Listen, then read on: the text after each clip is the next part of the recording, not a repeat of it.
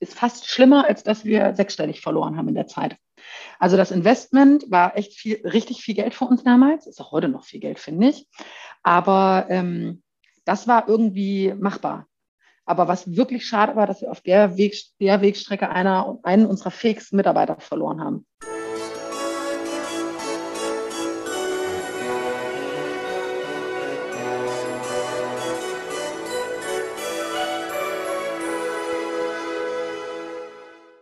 Hallo und herzlich willkommen. Mein Name ist Marco Peterson und ich begrüße Sie zu einer neuen Folge des Königsmacher Podcast, dem Podcast der Versicherungsbranche mit den Besten von heute für die Besten von morgen.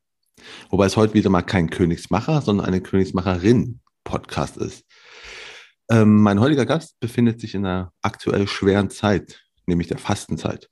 Das konnte ich zumindest sehen auf ihrem Facebook-Status. Wenn ich ein bisschen weiter gescrollt habe, dann konnte man sehen, dass sie äh, zwei, drei Beiträge später erfährt man, dass sie mit dem Unternehmen KV Optimal zu den Top 3 Beratungshäusern der Versicherungsdienstleister 2021 zählt. Das ist eine Auszeichnung, die vom Proven Expert äh, vergeben wird und die Grundlage dafür sind Kundenbewertungen, wovon sie mit ihren Mitarbeitern 2594 gesammelt hat. Wie man sowas schafft und über vieles mehr rede ich heute natürlich mit Anja Glorius. Und jetzt erstmal, hallo Anja, schön, dass du da bist. Hi, grüß dich. ähm, nur mal so für unsere Zuhörer, ne? wir sind jetzt gerade im, im, am 6. April, nehmen wir das auf. Das heißt, die Fastenzeit geht noch knapp zehn Tage. Ja. Erst, ne, erst, ich, ich höre gerade nämlich auch schon die Begeisterung. Die erste Frage wäre nämlich auch, worauf freust du dich am meisten?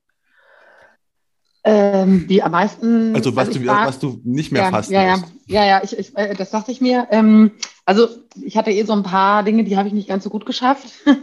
ähm, also ich war dann doch nicht ganz, ganz so nachhaltig, habe aber festgestellt in der Zeit, dass mir eine Sache am schwersten fällt, die ich gar nicht erwartet hätte, nämlich äh, Konsum.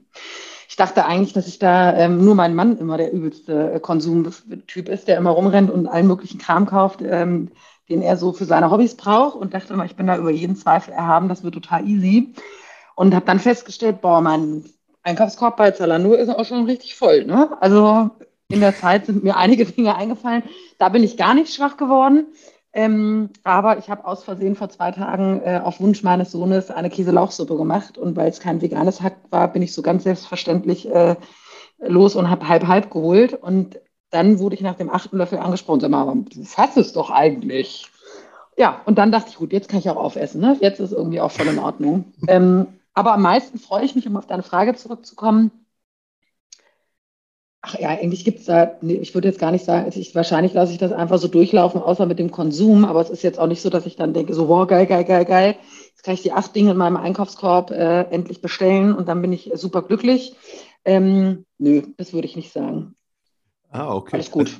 Also, ich habe auch mal gefastet. Dieses Jahr zwar nicht, da habe ich ein bisschen zeitiger ja. angefangen, aber ich habe immer gemerkt, mal irgendwann, als ich auf, auf mal so auf äh, Veganes, nur auf Vegan auch war, mhm. ähm, ist mir erst früh aufgefallen, okay, Kaffee kaufen, äh, Kaffee trinken ist super und dann fiel mir auf, fuck, ey, die Milch ist ja gar nicht vegan. Ja. Ähm, ne? und habe dann aber festgestellt, dass mir Hafermilch viel mehr gefällt. Also die schmeckt mir einfach oh. besser und habe es einfach, bin mhm. dabei geblieben. Also ne, das war so, ah, okay. so, so, eine Langzeitwirkung von meiner Fasten, ich tue mal auf vegan, versuchen 40 Tage. Ähm, also aber die, das fand ich.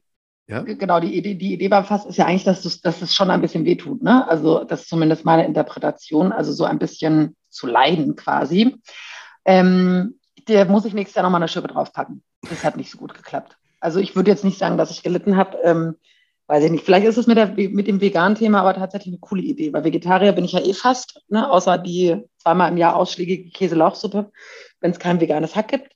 Ähm, aber so ganz vegan, finde ich, ist schon gar nicht so einfach. Also ich glaube, da muss man sich echt ein bisschen mit beschäftigen und quält sich vielleicht auch das ein oder andere Mal, was ja Sinn der Fastenzeit ist. Für mich war Sinn der, oder ist immer noch, mache ich seit 10, 15 Jahren. Also eher so, so mal bewusster zu erleben. Also weißt du, wo ich merke, so, ah, okay, da gehe ich, äh, ich gehe jetzt äh, schneller durch den Einkaufsladen, meinetwegen, wenn man auf Süßigkeiten verzichtet, kannst du unfassbar schnell einkaufen gehen übrigens. Weil du gehst Echt? an ganz vielen Sachen vorbei. so, du musst ja an der ganzen Süßwarenabteilung geht man vorbei. Also wir haben ja auf Alkohol und Süßigkeiten verzichtet und ähm, wenn man aber ganz ehrlich, also ne, mit, mit, dem Alkohol, da hätte ich übrigens gedacht, das catcht mich am meisten, ne, so das, das allabendliche Glas äh, Weißwein. Ähm, und das finde ich total interessant. das hat mich überhaupt nicht, äh, es geht offensichtlich nicht um den Alkohol als solches, sondern es geht um das Feeling eines Glases mit Eiswürfeln. Und äh, die ersten sagen jetzt, boah, die trinkt Weißwein mit Eiswürfeln, was ist denn das für eine? Ne? Ja, ist tatsächlich so. Ähm, und ich habe mir dann einfach äh, Sprudelwasser mit, äh, manchmal mit Geschmack, irgendwie Zitrone, Limette, wie auch immer, oder mit kaltem Tee kombiniert und habe einfach das in ein Weißweinglas geschüttet. Und äh, dann war ich auch total happy. Gut, da haben wir schon mal gelernt. Also, ähm, ja, wir haben gelernt, ne? ich bin kein Alkoholiker. Das ist so eine genau, gute Erkenntnis es, ist. Es geht nur um das Glas in der Hand und es muss sprudeln. Richtig, ähm, genau, ja, tatsächlich. Was, was mir übrigens äh, beim Auf, bei der Vorbereitung von unser Gespräch aufgefallen ist auf eurer Webseite, erfährt man super wenig über dich, über euer Team. Also ne, ist halt unterschiedlich zu meisten, wenn ich über Versicherungsmarkt oder so mich informiere, es wird immer groß über das Team geredet. Bei euch eigentlich fast gar nicht. Ist das eine bewusste Entscheidung gewesen? Ähm, das ist eine total gute Frage. Also ich würde jetzt, also mein Geschäftspartner, der Björn, würde jetzt wahrscheinlich sagen, ich habe es dir gleich gesagt. Ne? Äh, das ist super. Ich bin halt, ich lese sowas halt nie von anderen und dann denke ich immer, ich finde das super uninteressant. Und dann äh, geht es mir auch so ein bisschen darum, das nicht so an, an Menschen zu knüpfen. Ne? Weil ich habe das mit mir schon alleine, also dass wir die Marke auch so um meine Person gebildet haben denke ich mir manches Mal, ob das so eine schlaue Idee war, weil du damit natürlich ein Stück weit auch Menschen bereits unglücklich machst, ne? die dann einfach sagen, ich will jetzt aber mit äh, der und der, also mit mir sprechen. Und ich glaube, wenn wir das noch mehr ähm, an Personen knüpfen, ähm, würde das nicht zwingend unsere Position zu verbessern, da wirklich effizient zu arbeiten. Ne? Da, wo ein Termin frei ist, wird der quasi vereinbart. Und der Kunde kann sich ja bei uns tatsächlich auch einen Terminpilot mit Fotos der, der Menschen den Termin buchen. Aber ähm, weiß nicht, liest du sowas? Also jetzt mal Hand aufs Herz, wenn du irgendwie, keine Ahnung, irgendwas, was dich über, also über ein, ein Verbraucherthema informierst für dich selber, liest du dann, was da für Menschen hinterstecken? Äh, eigentlich nicht, mir fällt es ja nur auf, weil ich ja jetzt im, im Zuge halt ne, von diesem mhm. Podcast, aber allgemein, weil ich mich ja für, für euch ne, so interessiere, lese ich es halt schon. Und, das mir, und da fiel es mir halt auf und dachte mir so, okay, das ist ja interessant. Stimmt. Aber ist das scheinbar wirklich dann eine, eine, eine, eine gewollte Entscheidung, was ja auch ist ja nicht, ist ja gut. Ne? So, ich fand es halt nur auffallend, weil das war die erste Seite, wo ich bei das Team über uns gar nicht so viel gesehen habe, außer ein Bild von euch. Mhm. Das fand, das ja, aber, spannend. Äh, genau, also am Ende des Tages, also wir tracken ja durch mich ja auch immer alles äh, mit. Also ne, ich weiß quasi, auf welcher Seite ist was los.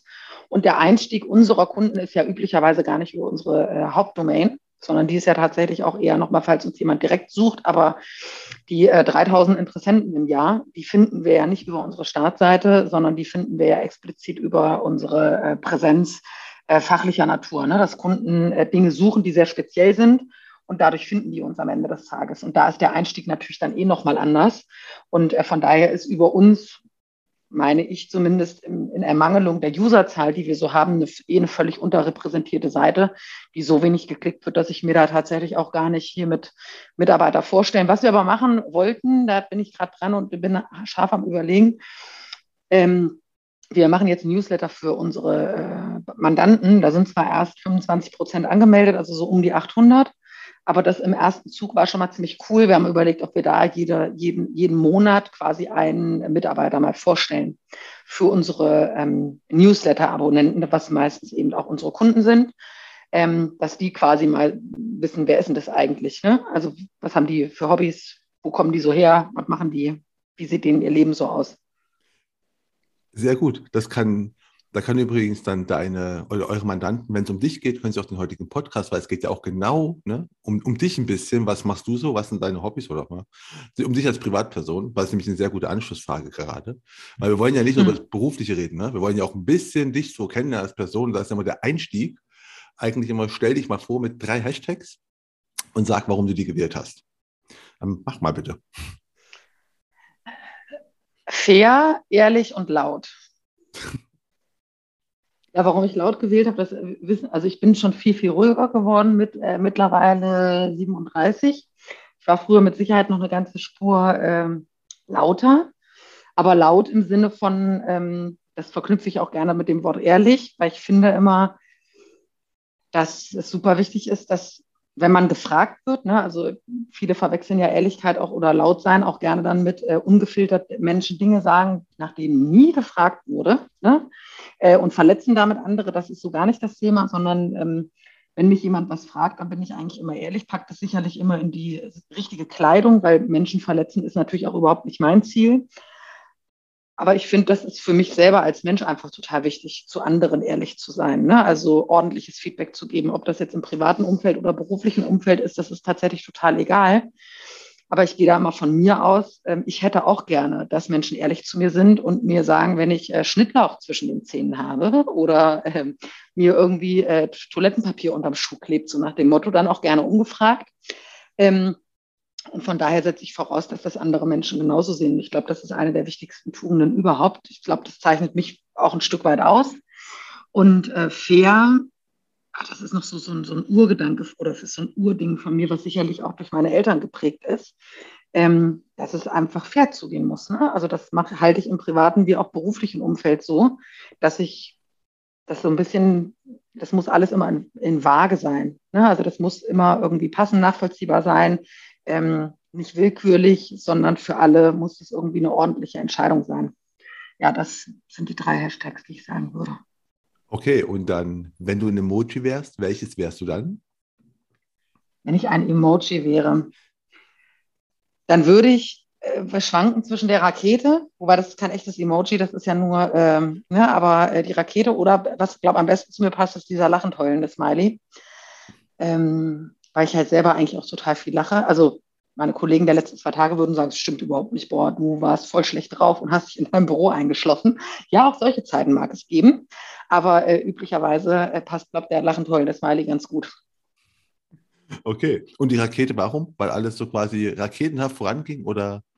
Nee, gar nicht, aber weil ich, äh, weil ich immer offen bin für Neues. Ne? Es geht immer nach vorne. Ah, okay. immer voran. Also es muss nicht immer größer und schneller sein, aber es geht voran. Ne? Also ich bin in stetiger Bewegung. Und ich deswegen nehme ich nicht den Läufer als Emoji, weil dann denken die Leute noch, ich sei sportlich. Und das bin ich halt auf jeden Fall nicht. Der wird auch eher zu deinem Mann passen. Also, Richtig, es kann, ne? es kann, immer nur einer sportlich in der Familie sein, finde ich.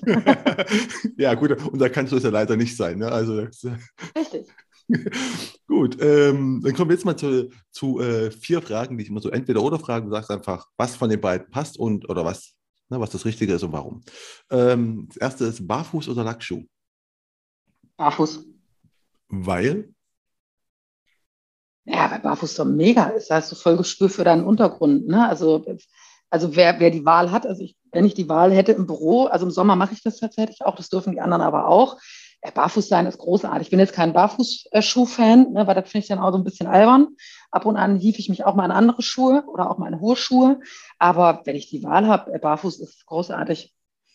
Okay, das zweite ist Comedy oder Drama? Comedy.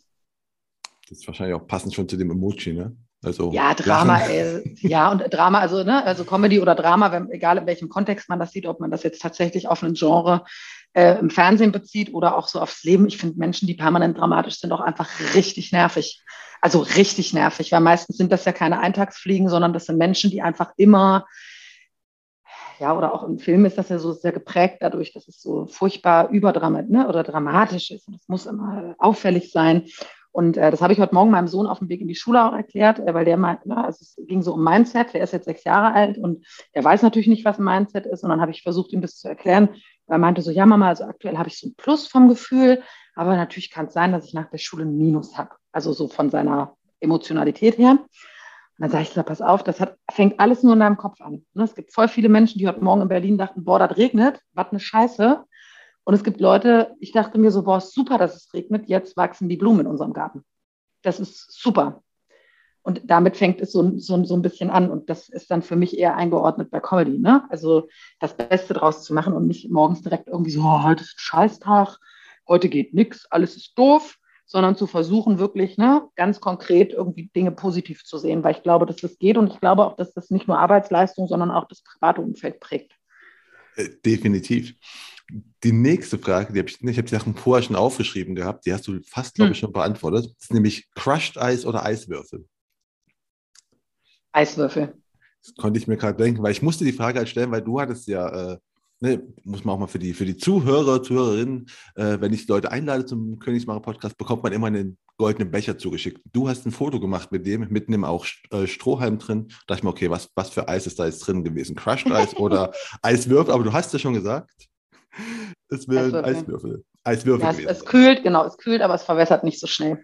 Das ist eine äh, logische Entscheidung, sich nicht für Crushed Eis zu entscheiden. Okay. Und dann ist die letzte, ist jetzt äh, Schoko oder Vanillepudding? Schoko. Weil? Ja, Schoko ist mega, ne? Ich würde den ganzen Tag Schoko essen, wenn ich da nicht fett werden würde. Weil Schoko einfach fett. So Vanille, ich finde Vanille ist ziemlich langweilig. Also Vanille mag ich nicht. Vanille finde ich ist Vanille. Vanille ist langweilig. Aber Schoko, Schoko ist mächtig fetzig. Aber wie gesagt, ich verzichte meistens drauf, weil macht ja alles keinen Sinn, ne? Wenn du nicht sportlich bist, dann musst du halt weniger essen. Und dann hilft we weniger Schoko. okay. Ähm, ich gehe davon aus, dass Schoko dann auch früher schon dein Ding war. Weil die Frage ja, ist nämlich, immer. ja, die Frage ist nämlich so, was, was wollte denn die kleine Anja, die früher auch schon Schoko mochte und fetzig fand, mal werden? Ich vermute mal einfach so, Versicherungsmaklerin war es nicht. Also, also was ich ganz früh werden wollte, äh, so, ne, so, mit vier oder fünf, das war wahrscheinlich Einhorntrainerin, aber das weiß ich tatsächlich überhaupt nicht. Aber als ich äh, dann so in das Alter kam, wo man auch Praktikas machen musste, ich glaube, das war achte Klasse oder so, äh, wollte ich immer Bankkauffrau werden. Ich habe mal ein Praktikum gemacht. Also ich kann auch, ähm, ich habe zwei Wochen lang äh, Überweisungsbelege, die äh, nicht dunkel verarbeitet äh, werden konnten. Die musste ich manuell nacherfassen. Deswegen kann ich auch auf einem Nummernblock richtig coole Sachen. Äh, ein altes Relikt aus meinem Praktikum und das wollte ich immer werden, ähm, weil ich das irgendwie cool fand. Und meine Mutter hat mich dann tatsächlich äh, wirklich überzeugt, mich auch bei der AOK zu bewerben. Und äh, als ich zum Schluss die Qual der Wahl hatte, haben mich dann doch die Zahlen überzeugt, dass man eben eine Übernahmegarantie hat. Und äh, bei der AOK, wenn man ähm, die Prüfung, ich glaube, mit drei besteht oder so, und äh, das Gehalt war auch echt ganz, ganz gut. Und dann habe ich mich überzeugen lassen. Ähm, 20 Jahre später sagt meine Mutter heute noch gut, dass sie mir das gesagt hat, weil das natürlich schon so ein Stück weit äh, mein, meinen Weg mitgeprägt hat. Und bei Banken wurde damals tatsächlich auch stark abgebaut, als ich fertig war mit meiner Ausbildung. Also von daher war das eine gute Entscheidung. Aber eigentlich hatte ich es auf Bankkauffrau abgesehen. Ah, okay. Okay, du hast also bei deinen Praktikas du hast dich für ein Bankpraktikum entschieden. Kanntest du irgendjemanden oder fandest du allgemein Bank halt mal cool oder war das in der Nähe? Ja, ich fand Kohle cool, ne? Kohle. okay. Kohle. Das mache ich ja heute noch gerne. Ich finde Geld, ich finde das ganz schade, dass wir weggehen von, also ich bin selber jemand, der nie Bargeld dabei hat, also absolute Vollkatastrophe. Äh, Micha und ich, äh, wenn es um Bargeld geht, äh, gucken wir uns beide mal richtig komisch an. Oh Gott, Kacke, du hast auch nichts dabei, oder? Ähm, aber ich finde Geld zählen, äh, ich finde Geld zählen mega. So echtes Geld, das riecht auch so geil, so, ne? So 100, 200, 300, 400, 500, 600. Also Geld zählen, äh, das mochte ich schon immer, auch äh, früher. Also Sparschweine ausschütten einmal die Woche und dann das Geld zählen bis auf den letzten Cent. Ähm, die Kohle ist es, die Kohle. Okay, aber du hast kein Bargeld mehr, wie du selbst sagst, weil, weil wahrscheinlich auch wegen Pragmatismus, oder? Das ist einfach ähm, einfacher. Ja, genau, es ist A, viel einfacher. Ähm, ich finde zwar, man verliert, also das ging mir schon immer so, ich verliere dann immer so recht schnell so den Überblick. Ähm, bin da mal so ein bisschen, ne, also es, es, öffnet halt auch Tür und Tor, du kriegst ja gar nicht mehr mit, was du ausgibst. Früher war das super, ne? Du hast am Anfang der Woche irgendwie 100 Euro abgeholt und dann am Donnerstag war die Knete leer, hast dich halt ein bisschen zusammengerissen. So nach dem Motto, ne? In meiner Ausbildung war das immer so. Und jetzt ist das so ein bisschen Scheinehauf, ne? So lohnt sich, da müsste ich permanent irgendwie zum Automaten fahren und wenn ich mit zu viel Geld rumlaufe, kriege ich auch immer ein übelst schlechtes Gefühl. Also ich bin, ich habe früher ganz oft ähm, Geld, also Portemonnaies verloren. Ne? Ich habe das auch schon mal irgendwie in meiner ersten Wohnung die alte Küche dann irgendwie für 400 Euro oder so verkauft. Das waren schon Eurozeichen und hatte so ein cooles weißes Lackportemonnaie. Also heute gruselt es mich ein bisschen, aber damals fand ich das auf jeden Fall richtig cool. Und habe ich dann diese 400 Euro reingepackt und bin in meine neue Wohnung gefahren. Das war schon abends, also der Tau war schon so ein bisschen auf meinem Auto. Ja, dann bin ich zu Hause angekommen, habe festgestellt, so, ja, kacke, ne? Wo ist denn eigentlich die Kohle hin? Und habe dann angefangen, nervös alles durchzusuchen, bin dann raus ans Auto und habe oben quasi die Spur gesehen, wie es von meinem Autodach gefallen sein musste. Also so eine Schlierspur in dem Tau. Ja, aber ich habe es halt einfach auf meinem Dach vergessen. Bin dann zurückgefahren, da war es dann auch nicht mehr. Also das ist in meiner Jugend oder ne, so mit 20ern sehr häufig passiert. Deswegen ist Bargeld für mich, macht mich auch immer direkt ein bisschen nervös. Ah, okay. Gut, äh, dann kommen wir zu deiner Ausbildung. Du hast schon gesagt, du bist dann quasi hast, äh, bei der AOK Ausbildung gemacht zur, was macht man da für eine Ausbildung? Wie Sozialversicherungsfachangestellte. Ah, okay. Und äh, das ist eine richtige Ausbildung, so drei Jahre mit Berufsschule und Praxisphase, ja? Richtig, eine duale Ausbildung, genau. Also ah. im dualen System, ne? wie das ja in, in, in, Deutschland üblich ist. Ne? Also mit Praxisphase und äh, Schule, aber im Blockunterricht nicht, so wie das hier in Berlin ist bei unseren Azubis. Ne? So die Tage so, sondern da gehst du immer sechs Wochen oder zwei Monate an die Arbeit und dann gehst du sechs Wochen konsequent zur Schule und dann bist du eigentlich nach drei Jahren mit Abitur, glaube nach zwei Jahren und ich habe ja äh, mittlere Reife, also Realschulabschluss, ähm, ich konnte verkürzen auf zweieinhalb Jahre. Ja, dann war ich mit 18 auch schon fertig, ne? So, kein, kein Plan, aber fertig. und was hast du damals in der Ausbildung? Kannst du noch irgendwelche Kurse erinnern, wo du fandest, die fand ich gut? Also im Sinne von, die fandest du damals gut und die helfen dir immer noch irgendwie? Oder? Meinst du im, im schulischen oder ja, genau, im genau. Bereich? Nee, im, im, schulischen? im, schulischen, genau. Nee. nee. gut. Und, und, und, dann ist die Frage natürlich, was im Praxis ich, ich hoffe mal im Praktischen was anders. Ja, auf jeden Fall. Ne? Also ich habe da schnell festgestellt, dass ich äh, gerne mit, mit Menschen was mache. Und äh, ich bin jetzt natürlich nicht so die super Vertriebsrakete, äh, aber ich finde es trotzdem irgendwie, also eigentlich catcht mich das total, ähm, so ein bisschen vertrieblich was zu machen und vor allen Dingen erfolgsorientiert was zu machen. Weil, ähm, also ich hätte mir damals, das kann ich mir heute auch mit 37, obwohl das Ziel äh, der Rente natürlich deutlich näher gerückt ist, aber ich könnte mir immer noch nicht vorstellen, irgendeinen so lame Bürojob, äh, was heißt, ich will das jetzt nicht verteufeln, ne? aber ähm, ich konnte mir immer noch nicht vorstellen, so jetzt zu wissen, so ja, die nächsten 30 Jahre klimper ich hier die Krankenhausentlassungsberichte in einen Computer und dann gehe ich nach sieben Stunden und 30 Minuten nach Hause. Kann ich mir irgendwie nicht, also das ist für mich nicht so richtig erfüllend. Also kann ich mir einfach nicht, ich würde es machen, ne, wenn es nötig ist. Also da bin ich mir sehr sicher, wenn unser Businessmodell oder irgendwas wäre, wie es jetzt einige Selbstständige auch getroffen hat in der Corona-Krise, also um die Familie durchzubringen, würde ich vermutlich auch tatsächlich alles machen.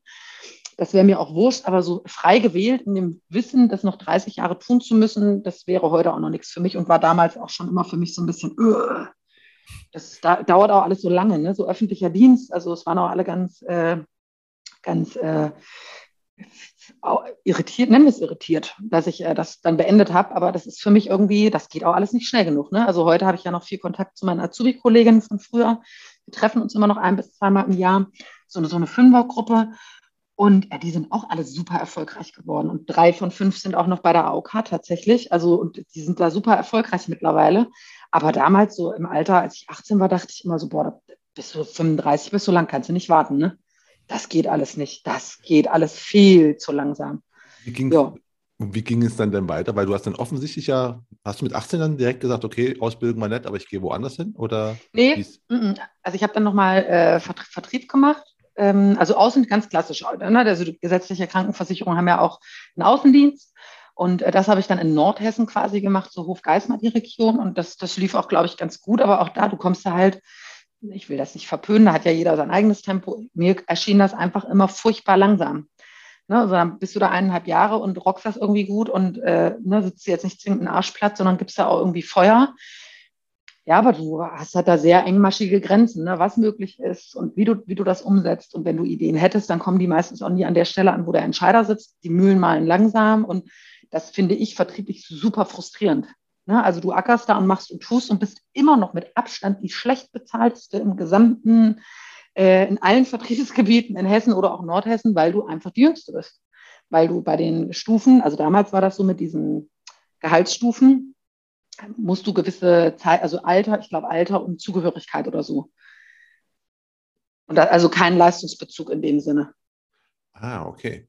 Und das fand ich damals einfach, das hat mich furchtbar aufgeregt. Also das fand ich richtig doof. Hat mir auch keinen Spaß gemacht. Also, ne, also ich habe dann einfach gemerkt, wie so mein Feuer auch langsam zu einer kleinen Flamme wurde. Da hat nicht mehr ganz so viel gelodert, fand ich. Und dann bist du offensichtlich ja weitergegangen oder hat irgendwas anderes dein Feuer, um da mal in dem Wort zu bleiben, entzündet wieder? Richtig, genau. Ich bin dann äh, tatsächlich, äh, wie sich das für, für jemanden, der in Kassel arbeitet, dann auch gehört, ne? der, äh, äh der so ist, ich bin dann zur MEG gegangen. Das ist wissen was? ja die meisten auch, die mich schon kennen. Was ist die MEG? Äh, MEG, Mehmet Göker. Ah, ah, okay, okay, okay. Marco, ey, jetzt enttäuscht ja. mich, aber äh, musste, die Filme musst du. ja, ja, ich, aber ja, ich bin, ich bin in eure Branche nur reingestolpert. Okay, vor zwölf Jahren, aber trotzdem so Kasse MEG. Ja, dann okay. zur richtigen Zeit. Das ist jetzt, glaube ich, auch schon zwölf Jahre oder sogar länger her. Ne? Also ich glaube, zwölf Jahre ist das äh, her. Ja, da war ich auch ein paar Jahre. Ah, okay. das, jo, das war äh, sehr, sehr einprägsam. Ähm, was genau? Also im Positiven wie im Negativen, vermute ich mal? Ja, Richtig, genau. Aber Richtig. haben die, dich, haben die dich abgeworben oder hast du dich quasi aktiv dahin also, äh, beworben? Nee, oder das war das so ein bisschen, äh, das ist ganz witzig, äh, ein äh, früherer äh, Bekannter, so aus der ähm, sagt man Partyszene, es hört sich immer an, als hätte man irgendwelche Drogenprobleme. Also ich habe noch nie Drogen genommen. Aber früher, wenn man aus, heute sagt man ausgehen. Ne? Meine Mutter hat gesagt, da sind wir zum Tanz gegangen. Also als wir früher ausgegangen sind, äh, kann, ne, ein Bekannter von einem Bekannten, so nach dem Motto, den habe ich immer mal getroffen und der war dann offensichtlich bei der MEG und hat mir dann irgendwie so nach dem achten Wodka-Shot äh, das Versprechen abgerungen, ich würde mir das mal angucken. Weil früher lief das ja auch bei MEG so, dass quasi in gewissen Strukturen du quasi Mitarbeiter gewinnst. Ne? So aktiv und so. Und äh, ich war dann tatsächlich eine davon und dann war ich am nächsten Morgen auch übelst verkasert und hat sich dann auch gemeldet und ich dachte, boah, hast du eigentlich auch gar keinen Bock drauf und so, was ist das für eine Butze, ne? Damals waren die, waren das maximal 30 Leute. Also ich habe ah. da tatsächlich ganz früh bin ich damit eingestiegen und was heißt eingestiegen? Also habe dort gearbeitet und ähm, dann dachte ich, jetzt kommen wir wieder zum Thema ehrlich und fair und so. Ne? Man muss ja zu seinen Versprechen stehen. Ich wusste dann schon noch, dass ich das versprochen habe und dachte so, ja komm, ey, guckst dir an, findest du kacke, kannst du auch wieder gehen. Ne? Ist ja irgendwie kein Stress und habe mir das dann auch angeguckt und äh, habe dann aber festgestellt, dass ich das eigentlich ziemlich cool fand. Ne? So, es ist ja heute auch so, dass junge Leute gerne in Unternehmen, glaube ich, arbeiten, wo auch andere coole junge Leute sind und nicht irgendwie ähm, ne, die Leute, die im Dinosaurierland irgendwie groß geworden sind. Also das hat mich damals auch total angezogen. Dann habe ich gesagt, so, dann machen wir hier mal einen Haken dran, habe bei der AOK gekündigt und bin äh, zur MEG gegangen, tatsächlich, jo. Ah, da hast du ja quasi den, den Aufstieg und hast auch den Fall dann miterlebt, komplett so quasi am, am also aus, aus erster Nähe? Der, nee, der Fall ging ja dann zum Schluss relativ schnell. Ne? Also wie das immer so ist, das ist ja bei Strukturvertrieben nicht anders. Ne? Wenn du da einmal ins Straucheln gerätst und nur ein bisschen, äh, Vertriebler verpissen sich halt super schnell. Ne? Also das äh, loyal sind die Menschen so lange, wie sie glauben, dass sie irgendwie äh, auf einem schicken Schiff rumtüddeln. Aber sobald das erste Loch im Bug ist, ne, kommt ja keiner und stopft das, sondern dann rennen sie alle los zum nächsten. Äh, ne? Also Strukturvertriebe haben Vorteile, haben sicherlich aber auch Nachteile. Das würde ich sagen, ist einer der Nachteile. Und dann potenzieren sich so wirtschaftliche Themen natürlich extrem. Ne? Weil wenn die Leute das Geschäft woanders einreichen plötzlich ähm, und das eben nicht der Rückfluss kommt, aber du die Kosten weiterhin hast, dann äh, bricht dir das natürlich ratzfatz irgendwie das Genick und dann kommen eben solche Summen, die da auch eben im Umlauf sind, äh, an Schulden zusammen, die aber gar nicht originär beim Ende zwingend bestanden haben. Also und das habe ich aber, ich habe ein halbes Jahr vorher, habe ich tatsächlich eher durch Zufall aus, aufgehört, weil ich einfach gemerkt habe, ähm, dass ich mit für eine, für eine 25-Jährige oder 23, ich weiß gar nicht, wie alt war ich, und damals doch 25 ungefähr, dass ich richtig hardcore durchgeschallert bin. Also ne, so einfach durch. Zu viel Arbeit, zu viel Stress, zu viel Druck, ähm, dass mir das nicht gut tut und ich wahrscheinlich äh, spätestens in drei Jahren einen mega guten Therapeuten für Burnout brauche. Und deswegen habe ich dann aufgehört. Ah, okay. Und, äh, aber es ist schon mal gut, ne? also mal auf den Körper zu hören. Also, äh, ja, der war auch deutlich auf jeden Fall. ja, nee, aber ich meine, echt mal so als im Alter von 25, gut, gut, ich muss überlegen, habe ich mit 25 habe ich studiert. Ich kann jetzt nicht sagen, dass ich da einen Burnout hatte. Also, also würde ich, würd ich es nicht behaupten. Ne? Okay. Da war ich wahrscheinlich eher in dieser Partyszene unterwegs. Ähm, mhm. aber ähm, du hast dann aufgehört und hast du dann äh, auch gesagt, okay, ich mache jetzt mal eine Pause, ich mache was ich, so, so, so, ich schaue mir Australien an, was weiß ich, was man so macht. Oder hast du gesagt, okay, ich habe hier ein anderes Jobangebot gefunden? Also was war der? Nee, ich habe äh, erstmal, ähm, also mit Reisen habe ich nicht so. Äh, Michael lacht auch heute immer noch, weil ich echt richtig lost bin mit Englisch. Also ich verstehe Menschen einigermaßen, wenn die sehr langsam sprechen und sehr einfach. Ich würde aber niemals in meinem Leben äh, auf Englisch antworten. Das boykottiere ich grundsätzlich. Und deswegen bewege ich mich natürlich relativ wenig im Ausland, außer Micha ist dabei. Und äh, Deswegen war Reisen kam überhaupt gar nicht in Frage. Und ähm, ich habe dann aber trotzdem so ein bisschen Pause gemacht. Und also jetzt nicht, ich bin jetzt eh nicht so der Chiller-Typ, ne? So nach einer Woche geht mir das auch richtig auf den Keks. Aber ich habe erstmal irgendwie zehn Tage Urlaub gemacht, bin erstmal ein bisschen runtergekommen und habe mir dann überlegt, ich mache jetzt nochmal den Versicherungsfachmann. Kann ja nicht schaden, ne? so wegen Registrierung als Maklerin und Co. Und dann haben sich zwar ein paar Leute schon wegen dem Job gemeldet, weil die das natürlich bei Xing auch mitgekriegt haben. Und dann habe ich aber erstmal das alles irgendwie mal übelst auf Eis gelegt, weil ich da auch nicht so richtig, also ich musste auch erstmal so ein bisschen klarkommen im Kopf. Habe dann meinen Versicherungsfachmann in vier Wochen gemacht. Äh, aber so bin ich halt. Ne? Ich habe dann jeden Tag konsequent vier Stunden gelernt. Ne? Also ich rede nicht von vier Stunden Kaffee trinken und mit anderen Menschen reden. Ich rede davon vier Stunden konzentriertes Lernen. Das habe ich halt vier Wochen lang dann gemacht. Und das war für mich mega entspannend. Ja, und dann habe ich den Fachmann noch gemacht und dann dachte ich, okay, jetzt bin ich Maklerin, habe mich auch registrieren lassen, habe aber parallel gleich wie so ein, Gott nennt es wie du willst, einfach ein Gewerbe angemeldet, um äh, Menschen so ein bisschen zu ne, organisieren, weil das kann ich gut. Ich habe bei MEG auch das, den Innendienst, also den, den Betrieb geleitet, komplett mit 50 Mitarbeitern zum Schluss. Ähm, also ich bin da recht fit unterwegs und ähm, habe dann eine Stelle beim Premium Circle angefangen.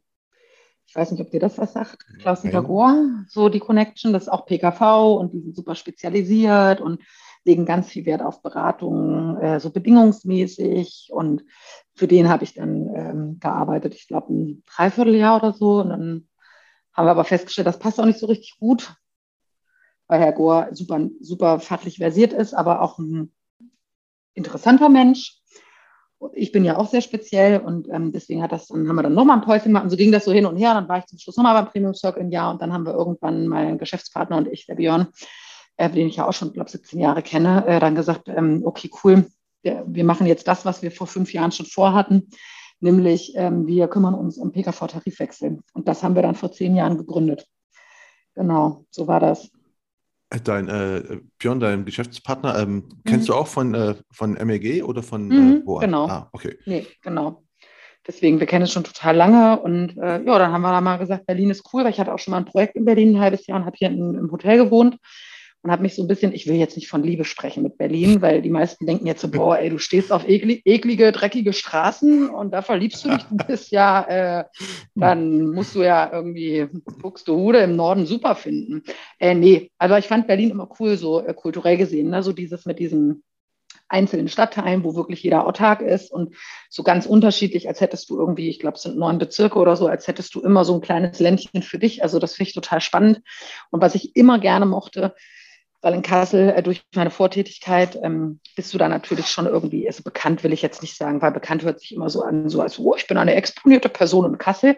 Ist natürlich überhaupt nicht so, sondern es geht nur darum, man kennt sich einfach. Ne? Also Kassel ist so groß, dass es irgendwie ganz nett ist, aber man kennt sich dadurch einfach und dann geht dir das so ein bisschen auf den Keks. Also mir ging das furchtbar auf den Keks.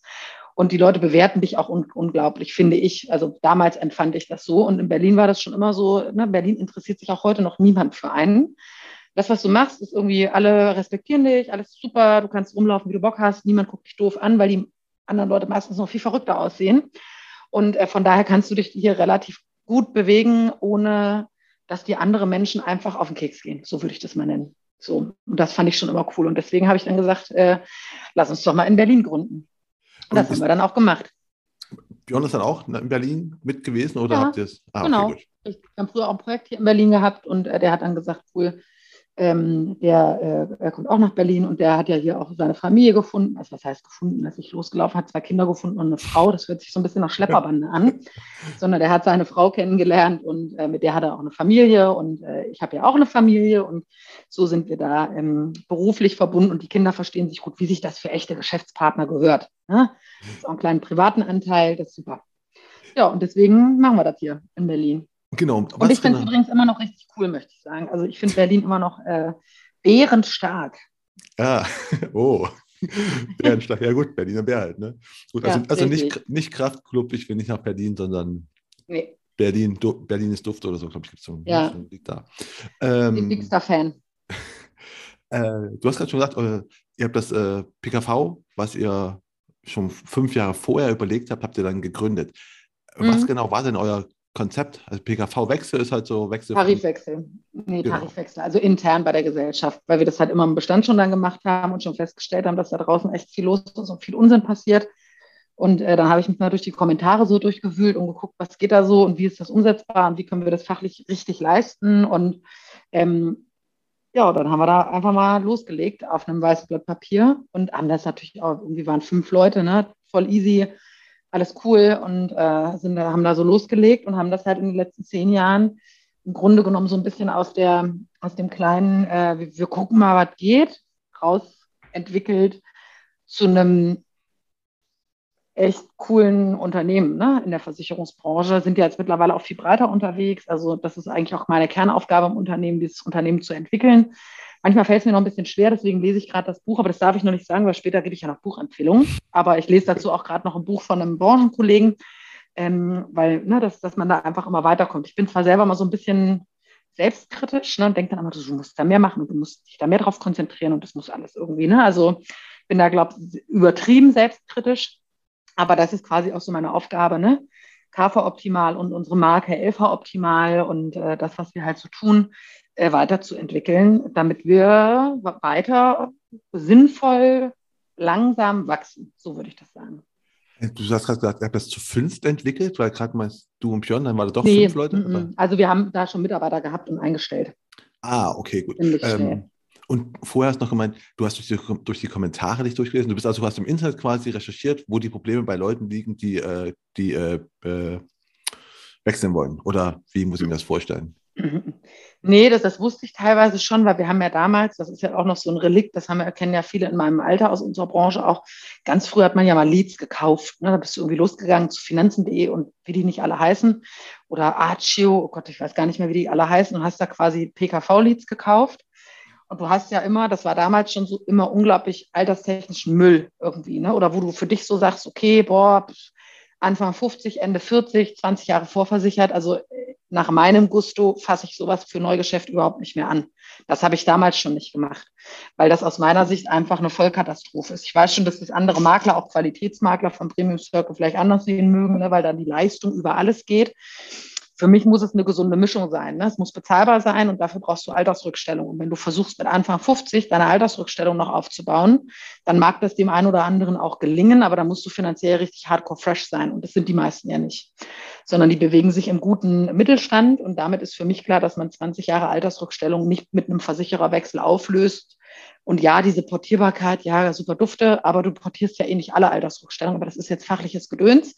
Also auf jeden Fall habe ich da schon festgestellt, vor zehn Jahren und früher, dass du immer total viel hast, was du nicht verwerten kannst. Du hast aber diese Kunden, die haben sie aber nicht aus Spaß an der Freude eingetragen, sondern die haben teilweise halt einfach Problemstellungen. Und die Lösung bietet dafür eben schon, ich glaube, seit 95 oder so, ach, länger, seit 20, über 25 Jahre, bildet dafür die Grundlage dieser interne Tarifwechsel. Und am Anfang haben wir das halt einfach gemacht oder ich, weil ich dachte so, oh Gott, die tun mir manchmal so leid. Ne? Da hörst du dir ja die wildesten Geschichten an. Und ähm, da bin ich ja auch so ein Karma-Typ, ne? Tu was für dein Karma. Ich kann auch nur wärmstens empfehlen, ne? Man muss nicht in der Hölle schmoren, man kann was dafür tun.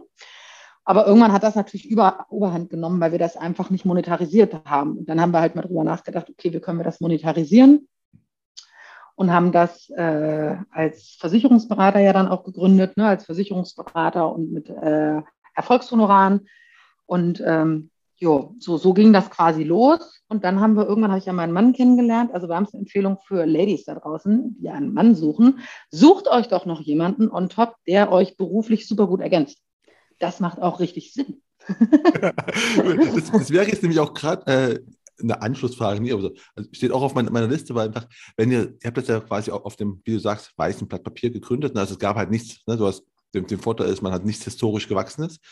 Man muss sich aber alles überlegen, was machen wir wie. Und habt ihr von Anfang an das quasi so als Online-Unternehmen geplant mhm. mit einer Webseite und SEO und sowas? Also Oder? SEO damals das nicht, also mit einer Website schon. Wir haben ja auch, äh, ich habe ganz am Anfang noch HTML5 äh, selber gemacht. Also äh, jetzt nicht super geil oder so, ne? Ich würde jetzt nie sagen, so, ich bin voll die Programmiererin oder so oder hier irgendwie im Webdesign. Aber ganz am Anfang habe ich das noch selber gemacht, wie das damals so war. Da sind ja auch alle Makler rumgelaufen mit so wilden Baukastensystemen, die so richtig hässlich sind.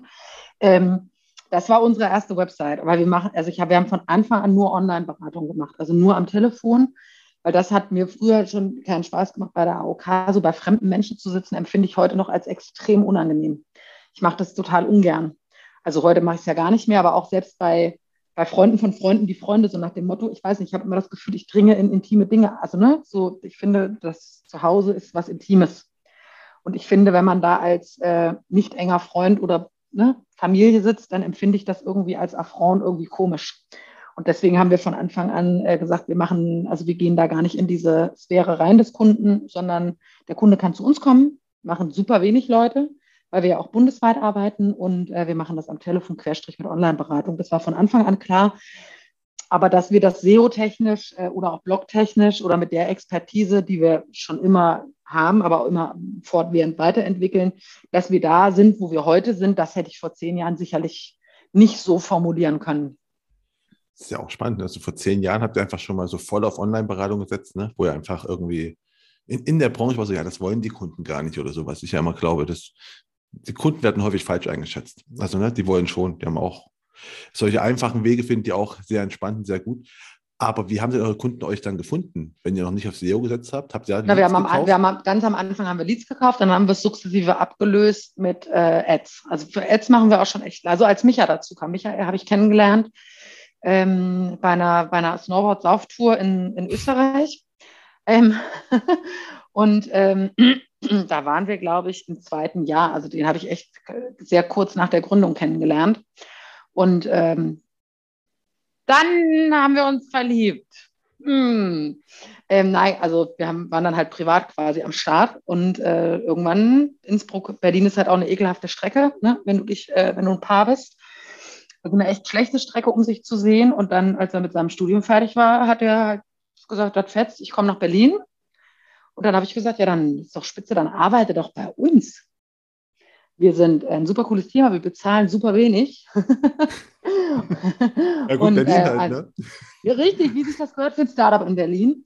Und äh, dann haben wir das gemacht und das hat uns natürlich dann nochmal irgendwie auf ein ganz neues Level irgendwie gehoben, als äh, Micha sich da wirklich äh, mit Feuereifer und mit Sicherheit auch natürlich, wie sich das gehört für jemanden, der auch heute äh, Unternehmer ist, der ist jetzt nicht so der klassische Angestellte, ne, der irgendwie wegen jedem Furz acht Wochen zu Hause bleibt, sondern Micha ist ja da tatsächlich so wie ich auch. Ne? So Arbeit ist seine Leidenschaft, dafür brennt er halt. Und ähm, der hat uns da, hat, unsere Ideen oder unsere gemeinsamen Ideen teilweise auch äh, und auch seine Ideen mega gut umgesetzt und uns damit Sicherheit zum Marktführer geführt in den letzten zehn Jahren. Ja. Also nochmal, wenn ihr Empfehlungen braucht, äh, euren Partner auszuwählen. ja, das war ein so, cooler, dummer Zufall, so würde ich es im Nachgang nennen. Ja, äh, definitiv, offensichtlich. Ja. Ähm, und er hat dann quasi auch eure Website, gehe ich mal von aus, so ganz knallhart nach SEO, äh, nach SEO-Maßstäben äh, optimiert, oder? Genau, wir, wir haben die ja schon ganz oft gelauncht. Ne? Also wir machen ja wirklich viel, aber ich weiß noch, das ist eine geile Geschichte, ich weiß gar nicht, ob ich das erzählen darf oder ob er dann total beschämt ist. Aber ich glaube, in dem ersten, lass mich nicht lügen, in den ersten drei Monaten, als Micha bei uns war, saß er halt gegenüber von einem unserer Mitarbeiter, die, mit denen wir auch Vertrieb, also die beraten haben. Und plötzlich guckt er so auf seinen Bildschirm und lehnt sich zu dem rüber und sagt so, ey, ey. Der andere so, ja, was denn? Sag mal, geh mal kurz auf www.kfoptimal.de. Dann geht er so drauf und sagt, ja, da ist nichts. Und er so, fuck ich habe gerade die Webseiten lahmgelegt. Ja, das dauerte dann irgendwie 24 Stunden und richtig viel Blut, Schweiß und Tränen, weil ich bin natürlich auch hardcore durchgedreht. So, wo ist unsere Webseite hin? Ich habe halt auch null Ahnung davon. Ne? Also ich habe, das ist mir alles nichts mit dem Internet und so. Ne? Ähm, ich mache das, aber wenn da was weg ist, denke ich direkt an was Schlimmes. Und äh, das war quasi äh, Michas Einstieg bei uns, dass er einfach mal, ich habe die Website gelöscht, ähm, dass er da irgendwie fünf Knöpfe gedrückt hat und zum Schluss war alles tot. Aber das ist danach auch nie wieder passiert. Aber sowas gehört natürlich zum Lernen auch dazu. Und ja gut, das kann ja jedes Maklerunternehmen selber entscheiden. Wenn du die Kohle in die Hand nimmst und jemanden als ähm, Gott, kannst du Webentwickler, Marketing Manager, ich würde jetzt sagen Marketing Allrounder, so würde ich das mal bezeichnen. Wenn du jemanden hast, der das den ganzen Tag acht Stunden macht oder dann, als wir ein Kind hatten, sechs Stunden, ist ja auch egal, ähm, dann kostet das natürlich Kohle, die musst du vertrieblich reinbringen, aber das bringt dich natürlich krass weiter. Und das bringt dich natürlich krass weiter. Ne? Also mich hat mich dann auch damals genötigt, einen Blog zu machen. Also wir hatten früher gar keinen Blog tatsächlich. Hatten wir nicht. Und äh, immer wenn, wenn ich so erzählt habe von, von den Dingen, die ich so tue, ähm, hat er immer gesagt, ja, schreib das mal auf. Und ich sage, boah, nervt total, ich keinen Bock drauf und so. Ne? Und das lief doch eh keiner, außer irgendwie meine Mutter und äh, drei andere Familienmitglieder. Und so war das wirklich am Anfang. Also ich habe mich dann irgendwann durchgeschleppt und hat er immer gesagt, so, du musst regelmäßig äh, schreiben. Ne? Also du kannst jetzt nicht sagen, ich mache jetzt was und in vier Wochen und dann machst du wieder jeden Tag was, sondern du brauchst eben Kontinuität, also die Klassiker eben. Und äh, das habe ich dann auch gemacht und jetzt sind wir halt, äh, ich weiß gar nicht, wie viel zigtausend äh, User wir im Monat auf unserer Website haben. Ähm, und in unserem Blog, äh, weil wir einfach das konstant fortführen. Ne? Also wir versuchen mindestens einen Artikel die Woche äh, zu machen und immer aus der Praxis. Und das, äh, da hat er mich, hat er uns auch echt mächtig hingeschoben. Aber das war ist eines der Erfolgsgaranten für uns. Aber hat halt auch fast zwei Jahre gedauert, bis das nicht nur meine Eltern gelesen haben. Genau, das, das wäre auch erstmal so, die Frage wäre nämlich auch, äh, A, was sind denn eure, eure Hauptkanäle? Also, ich, also ich habe das Gefühl, es ist wahrscheinlich eher schon so SEO und Google, also ne, Leute, die halt nach, nach den Sachen suchen, die kommen zu euch. Und es ist weniger Social Media, wenn wir jetzt mal Blog damit ausklammern. Oder? Sehe ich das falsch? Äh, das ist aktuell tatsächlich noch so, aber ähm, wir arbeiten, also ich äh, verrate jetzt hier voll das Geheimnis, Marco. ähm, ich bin, weil ich, ich versuche mich ja auch immer mit anderen Menschen zu umgeben, äh, die coole Sachen machen. Ich habe die äh, Franzi Zepf jetzt äh, bei Blau auf einem äh, Event getroffen, drei Tage, und die finde ich ja mega cool. Und die macht das mit Sicherheit eben in einem Format, das wäre für mich jetzt einfach nichts, weil ich eben ein bisschen logisch, ne? Menschen sind einfach unterschiedlich. Ähm, aber die hat was ganz äh, Interessantes. Ich weiß gar nicht, ob sie das direkt gesagt hat oder ob ich das zum Schluss zurückgeschlossen habe. Meine Zielgruppe, weil wir machen ja auch PKV-Neuberatung, ist natürlich so alt, also so Mitte 30, Anfang 30, Mitte 20. Und wenn ich das nicht mache mit anderen Kanälen, dann ist meine Zielgruppe halt bald weg, so, weil ich die nicht mehr finde, weil die eben anders unterwegs sind. Und das hat mich äh, sehr inspiriert und äh, deswegen arbeiten wir jetzt gerade wieder eben an einer Strategie mit Michael sein, also mit One-to-Marketing. Ähm, arbeiten wir jetzt in zwei Wochen wieder daran, äh, zu gucken, wie wir uns strategisch da aufstellen, weil wir müssen da weiterkommen. Ähm, ob ich das sein werde oder einer meiner Mitarbeiter, das weiß ich alles noch nicht so genau, da müssen wir mal gucken. Aber wir werden jetzt ähm, das Thema nochmal neu angehen, weil Facebook machen wir ja eigentlich auch nur B2B. Ne? Also bespielen wir nur B2B. Und äh, wir müssen mit Social Media irgendwie nochmal was machen. Aber was weiß ich auch noch nicht. Das wird mir dann wohl mein Mann verraten und sein Team, nehme ich an. Und äh, was wir jetzt noch machen, ähm, wir haben jetzt nochmal ein E-Book gemacht. Das ist gerade im Lektorat. Das ist, glaube ich, sogar schon wieder hier. Das muss ich mir nochmal angucken. Es muss aber noch ordentlich gesetzt werden. Das muss noch, ähm, ja, das muss zum Schluss ja auch nicht nur gut, sich gut lesen lassen, sondern auch irgendwie cool aussehen. Und äh, wir machen jetzt ein E-Book tatsächlich für Tarifwechsel und auch für private Krankenversicherungen neu, äh, damit wir da vorankommen. Was wir aber Social Media mäßig tatsächlich machen, das kriegst du nur nicht mit oder die meisten wissen das auch gar nicht. Wir haben eine eigene Facebook-Gruppe mit unseren Kunden. Also nicht unsere Kunden, sondern ähm, das sind Menschen, die äh, sich privat versichern wollen oder schon sind. Die ähm, administrieren wir. Und da sind, glaube ich, 500 Mitglieder aktuell. Da kommen jede Woche zwei, drei dazu, organisch. Und ähm, das machen wir tatsächlich auch noch. Ja, Aber wir haben da noch so viel Potenzial. Klar, muss auch, ne? Also man, A, hat man viele Möglichkeiten in diesem Internet, ne? Ähm, die Sache ist halt nur, es kostet auch viel Zeit. Ne? Das muss man ja auch mit ja. berechnen. Aber ich finde es interessant, dass du sagst, ihr habt eine Facebook-Gruppe, was ich A, mhm. tatsächlich nicht wusste. Ähm, B, aber halt auch, ne? wir kennen ja immer noch dieses Facebook ist ja tot seit mindestens zehn Jahren schon. Aber was mhm. es ja offensichtlich nicht ist. Ne? Ja, also ich glaube, dass es aktuell für uns noch funktioniert.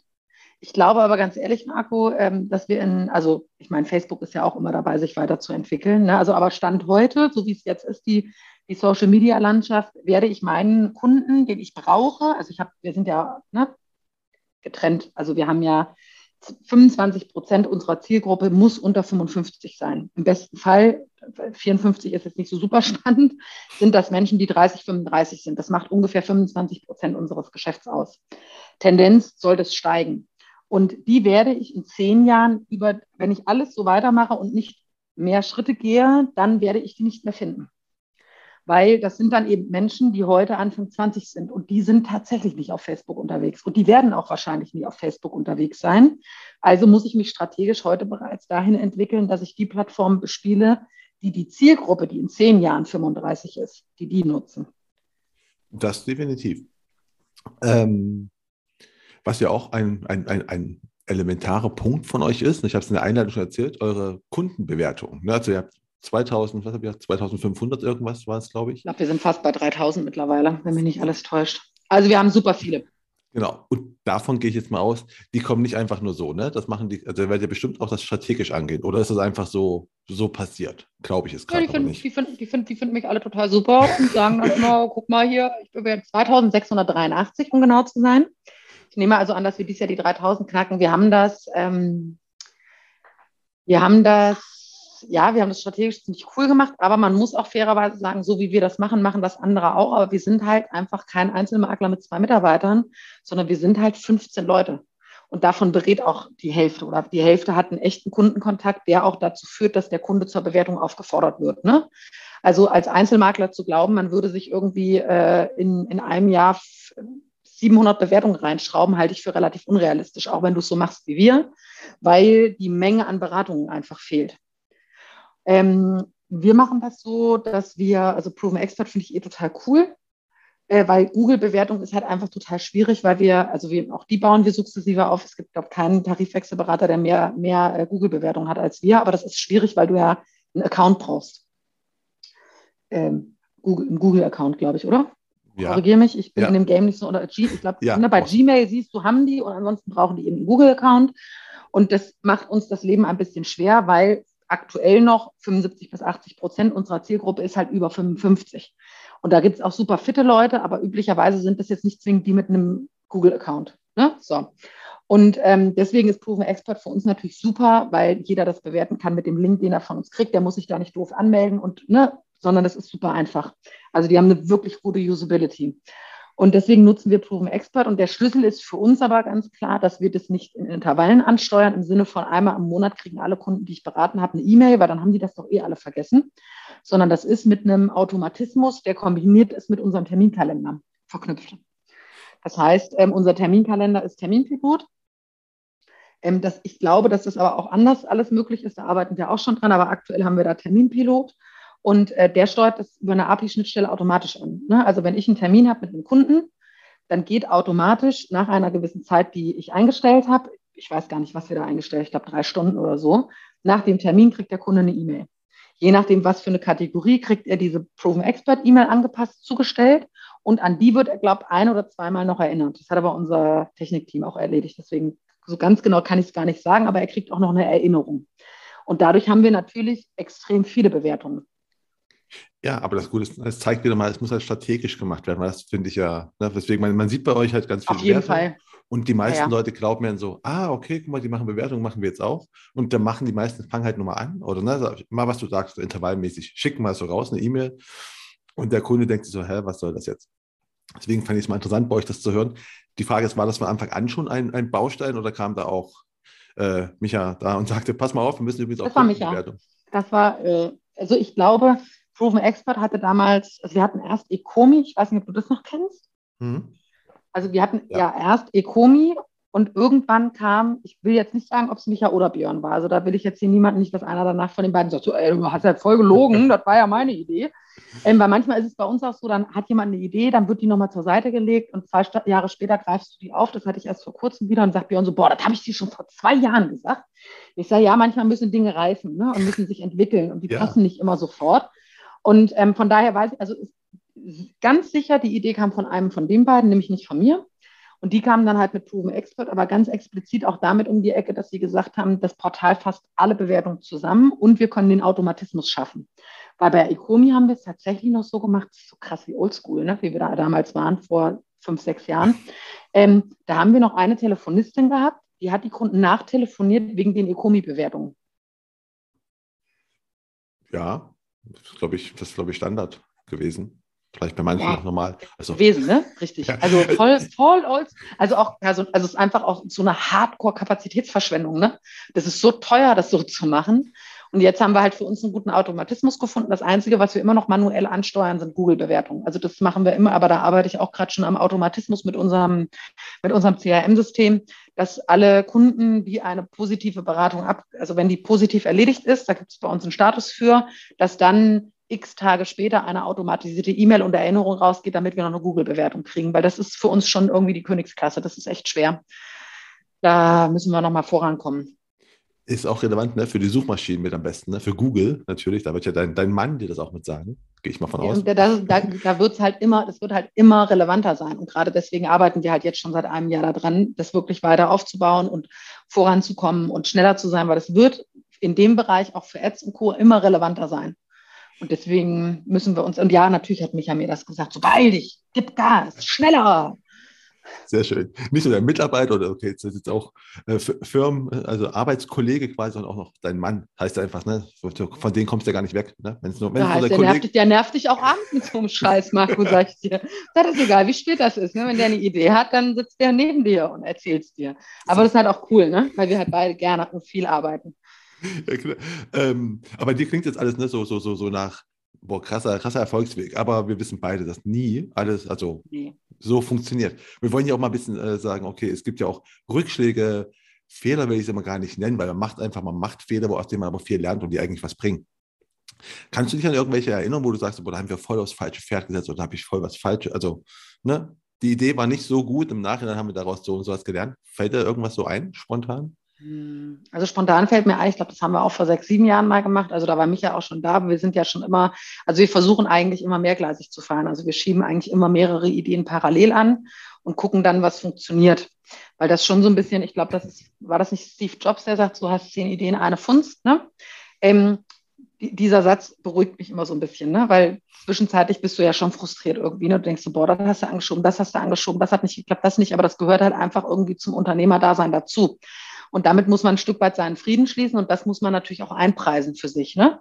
Zu sagen, okay, also an dieser Idee hängt jetzt nicht meine Existenz, sondern das ist eine Idee, die verfolge ich bis zu einem Tag X. Bis dahin muss das und das Ergebnis sein. Wenn nicht, stampfe ich es halt wieder ein.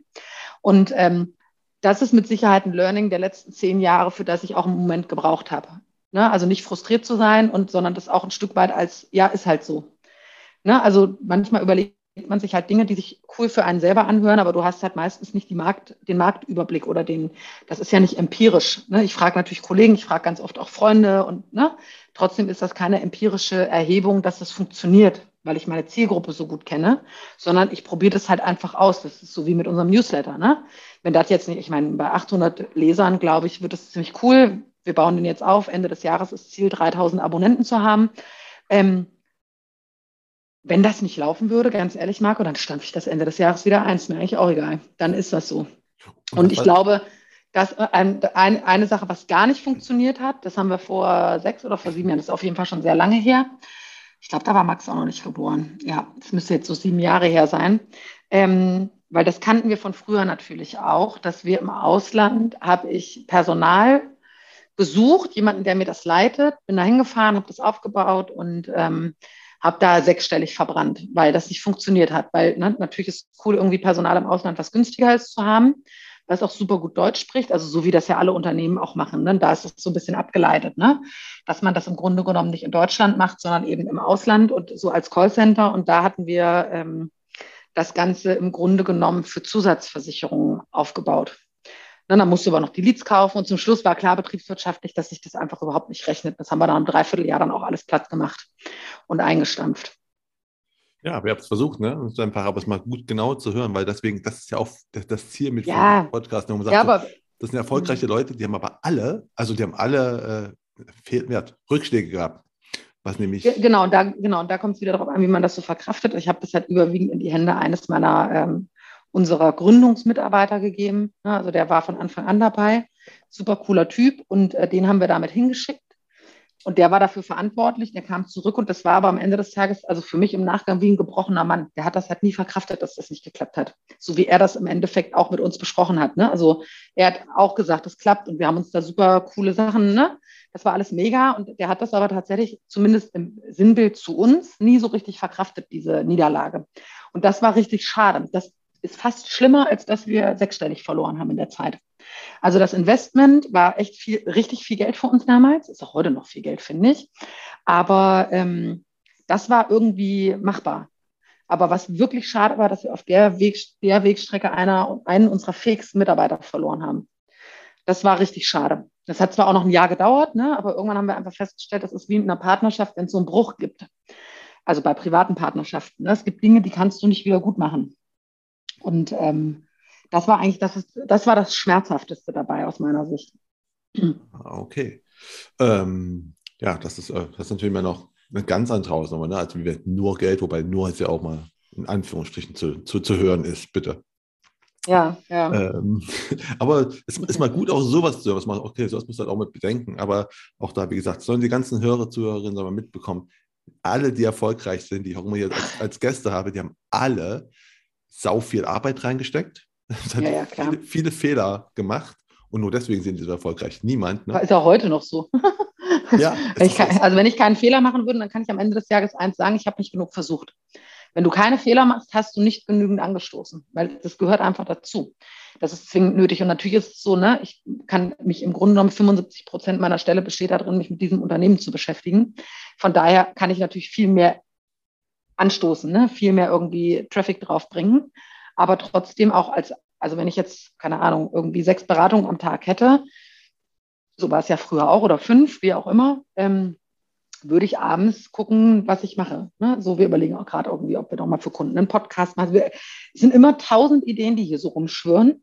Ne? Und ich sortiere die und wir gucken, wann wir was anstoßen. Und von diesen, ich sag mal, wir haben aktuell ganz konkret vertrieblich irgendwie fünf Ideen. Die bringen wir jetzt dieses Jahr auf die Spur. Da arbeiten wir ganz konzentriert dran, äh, teils, wie gesagt, auch mit One-to-Marketing und der Unterstützung dort. Ähm, Und davon werde ich am Ende des Jahres, spätestens im ersten, zweiten Q nächstes Jahr, werde ich wahrscheinlich von den fünf Ideen, die heute angeschoben sind, schon drei eingestampft haben, weil es nicht funktioniert. Ja, aber das ist auch nicht schlimm, weil ne, du kannst, Nö. so lernt man halt. Ähm, das ist auch schon mal, wir sind jetzt auch fast schon am, am Ende von unserem Gespräch. Muss, ja, was? Ich musste ja, aber ich musste ja auch was fragen, was ich äh, ähm, immer nur die Königsmacherinnen frage, ne, weil uh. an, ja, an, ja, an und für sich okay. äh, finde ich ja, äh, also ich lade keine Frauen in den Podcast ein, um, um so zu sagen, so, oh Gott, meine Quote, ne? Also so, so ja, oh, richtig, die Quote das, muss erfüllt sein. Genau, das ist ja nicht, weil ich finde es einfach Quatsch, weil ich finde einfach, du kannst ja, also du bist ja nicht dafür da, nur dass Frauen das hören und sagen so, oh, guck mal, da die Anja hat das geschafft. So einfach, es, es kann auch jeder, jeder, Mann kann das hören und sagen so, ah, okay, guck mal, das kann ja, ne, ist einfach, es hat nichts mit dem Geschlecht zu tun. Aber was ich immer die Königsmalerin frage, ist natürlich, warum gibt es so wenig Frauen in der Branche? Weil ich glaube ja, ne, also meine, meine These ist immer, dass eigentlich Frauen für die Beratung viel äh, besser sind als Männer, was voll sexistisch immer klingt, aber ich denke, so Frauen sind einfach empathischer. ja, ein bisschen, ne? weil Frauen sind einfach, ich finde, empathischer und risikobewusster. Ne? Männer sind risikomäßig ein bisschen dumm, würde ich mal sagen, häufig. Ne? Ja, ich würde das ganz anders sehen. Also ich glaube, also, um auf, also wir haben das, ich habe ja gesagt, letzte Woche war ich in Tallinn mit den Girls hier, ne, mit anderen Maklerinnen und das war richtig cool, weil es natürlich cool ist, sich auch mal nur unter Frauen auszutauschen, was wiederum eigentlich auch selber total sexistisch ist und Männer ausgrenzt, wobei, wenn Männer das machen würden, würden wir alle schreien, wie unfair das eigentlich ist. Aber das ist ein anderes Thema. Wir haben das auf jeden Fall gemacht und es war äh, mega spannend, weil wir natürlich auch diese Frage mal gemeinsam diskutiert haben, weil das irgendwie ja schon spannend ist. Und meine persönliche Theorie ist dazu, dass wenn wir jetzt wirklich über Makler reden, reden wir ja meistens über Selbstständigkeit. Und Selbstständigkeit ist halt immer ein Risiko. Und genau das, was du gerade gesagt hast, nämlich dass Frauen eher bei Risiken, also ich würde sagen, sie sind risikoarm. Und so bin ich selber auch. Ne? Also ich bin, ich habe so viele Versicherungen. Ich bin mir ziemlich sicher, dass es kaum jemanden gibt, der mehr Versicherungen hat als ich. Michael schüttelt auch den ganzen Tag den Kopf. Und ich sage immer, ja, aber wir haben das Geld, also sollten wir uns absichern, damit wir das eben halten können. So, weil ich den ganzen Tag irgendwie denke, so, ne, lieber mehr als, ne, lieber mehr als eins zu wenig. Ich bin also sehr risikoarm unterwegs. So, ich trage ungern Risiken. Also in, oder sagen wir es so, ich schätze es gerne ab. Ne? Ich muss meine Risiken kennen. Und das ist für jemanden, der sich frisch selbstständig macht, gerade im Bereich des Versicherungsmaklers eigentlich gar nicht möglich, weil du weißt erstmal gar nicht, wie finde ich meinen Kunden? Wie löse ich das vertrieblich? Wie ist es mit der Stornohaftung? Also das ist alles, sind alles so große Themen, die finde ich extrem risikoreich sind. Und ich hätte damals nicht gegründet, das kann ich mit Inbrunst so sagen. Alleine hätte ich nicht gegründet. Hätte ich nicht gemacht. Hätte ich mich nicht getraut. Aber dadurch, dass ne, Björn und ich, wir ergänzen uns gut, er ist so sehr vertrieblich und ich bin eben sehr betriebswirtschaftlich, das ist ja auch eher mein Bereich bei uns. Ähm, das hat mir, weil so ein Risiko auf zwei Schultern zu verteilen, gibt einem immer mehr Sicherheit, wenn man so einen Sparringspartner hat. Und das ist vielleicht auch die Empfehlung für mich, also von mir, durchaus auch für Frauen, wenn man da das Gefühl hat, so wie ich, dass man eigentlich immer, ich gehe eher zu wenig Risiken ein, obwohl es Unsinn ist dann sucht euch jemand, mit dem ihr es zusammen macht. Es kann auch eine andere Frau sein, weil ich kenne ganz viele Maklerinnen, die sind viel risikofreudiger als ich. Ähm, dann sucht man sich einfach jemanden, mit dem man sich gut ergänzt. Das würde ich auch heute nicht missen wollen, auch immer noch nicht. Also ich würde, ich bin immer noch gerne mit jemandem zusammen, mit dem ich als Sparringpartner entscheiden kann, was zu tun ist. Und ähm, in der Branche selber, wie gesagt, glaube ich, liegt es tatsächlich am äh, Risiko, weil ich würde schon sagen, dass Frauen oder Frauen im Allgemeinen auch gut in der Branche aufgehoben sind. Ein cooler Job. Du kannst das super gut einteilen, auch wenn du Familie hast, was ja auch für Frauen super wichtig ist. Aber ich glaube, es scheitert ein Stück weit an der Risikofreudigkeit und an dem Thema, dass man Nein akzeptiert. Weil als ich Kunden beraten habe, ganz ehrlich, Marco, wenn ich zehn Kunden berate, sagen wahrscheinlich sieben oder acht so, ja, pff, nö, Okay. Vielleicht auch nur fünf, weiß ich nicht. Also ich habe da jetzt keine Quote mehr, weil ich ja auch nicht mehr berate, aber früher mit Leads war das so. Ich habe zehn Leads angerufen, habe zum Schluss zwei abgeschlossen. Das heißt, achtmal sagt dir jemand, ich finde dich doof. Ja gut, dann jetzt sind wir wieder bei Mindset, dann konzentriere dich doch auf die zwei, die Ja sagen. Das stimmt. Das ist auch immer dieses, es gibt dieses schöne Ding von diesem, ich habe neulich, gestern ging es durch meine Timeline, von so einem Professor, der quasi so ein Mathe-Professor, der ganz viele äh, ja. Rechnungen an die Tafel schreibt. Und bei einer, ich glaube, so, ne, so einmal acht ist acht, was weiß ich. Und irgendwann hat er halt so dann einen Fehler reingemacht, ne? Und so von bei, bei 100 Dingern. Und da haben Studenten halt gelacht und dann sagt er, seht ihr, ihr konzentriert euch nur auf diesen einen Fehler, den ich gemacht habe beim richtig. Rechnen. Ja. Nicht auf die ganzen anderen 100 Sachen, die ich richtig gerechnet habe. Und das ist halt so ein, schönes, einfaches Beispiel, das ist genau das, was du sagst. Ne? Ja, acht haben Nein gesagt, genau. aber zwei haben Ja gesagt. Ne? Genau, also ja. konzentriere dich auf die, die Ja sagen. Und das sind aber Sachen, ganz ehrlich, Marco, die musst du dir immer wieder vorbeten. Die musst du immer wieder hochholen, weil ansonsten, also so empfinde ich auch meinen Beruf heute noch. Ich, weil es gibt immer, es sind ja Wellen, ne, in denen du dich bewegst. Emotionale Wellen.